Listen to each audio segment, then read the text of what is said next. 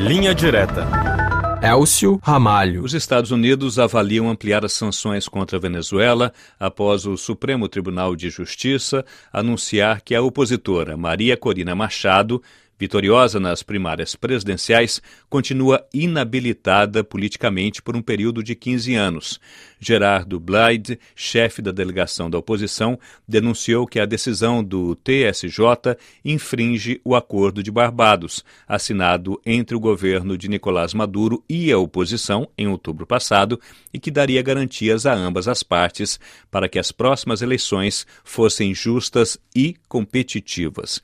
Vamos saber mais detalhes sobre esse assunto com nossa correspondente em Caracas, Eliana de Aragão Jorge. Olá, Eliana. O que leva os Estados Unidos a rever as sanções contra a Venezuela. Olá. Os Estados Unidos informaram que irão rever as sanções ao governo de Nicolás Maduro. O anúncio foi feito após o Tribunal Supremo de Justiça, de maioria chavista, ter anunciado que Maria Corina Machado continua inabilitada a concorrer a qualquer cargo público por um período de 15 anos.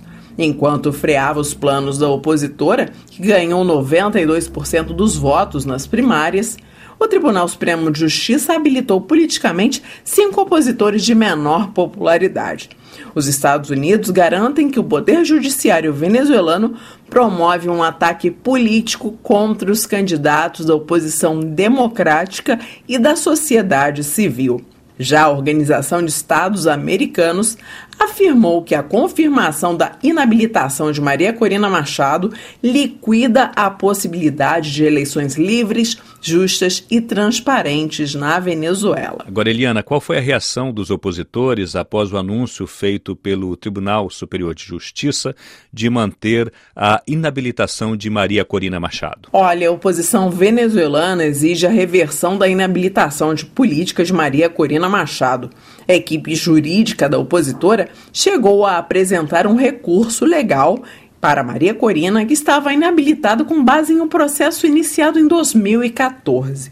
Porém, o Poder Judiciário classificou o pedido como inadmissível, alegando que Machado teve participação em um complô de corrupção.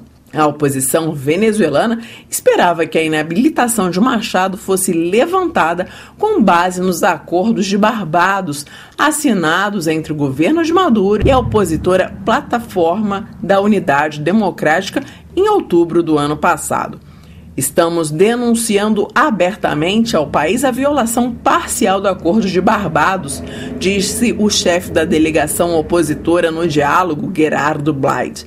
Segundo ele, Maria Corina Machado não foi notificada da inabilitação e tampouco teve acesso ao processo. Outro ponto que fragiliza o acordo de Barbados é que o governo havia se comprometido com a oposição a trabalhar em um calendário eleitoral e rever as inabilitações. No entanto, até o momento ainda não há data para a realização das eleições presidenciais por aqui. Eliana, qual a posição do governo de Nicolás Maduro sobre a reação da oposição em torno dessa inabilitação de Maria Corina Machado? Nicolás Maduro afirmou que os integrantes da plataforma da Unidade Democrática estão envolvidos em cinco conspirações, entre elas uma tentativa de ataque ao presidente. Através das redes sociais, Maduro afirmou que a plataforma da oposição foi desmascarada ao romper com o acordo de Barbados.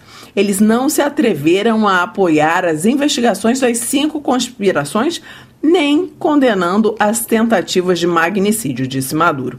Além disso, o presidente venezuelano explicou em um vídeo que seu governo assinou um acordo com a oposição que estipulava que eles renunciassem à violência, respeitassem a lei e colaborassem para que a Venezuela se recuperasse.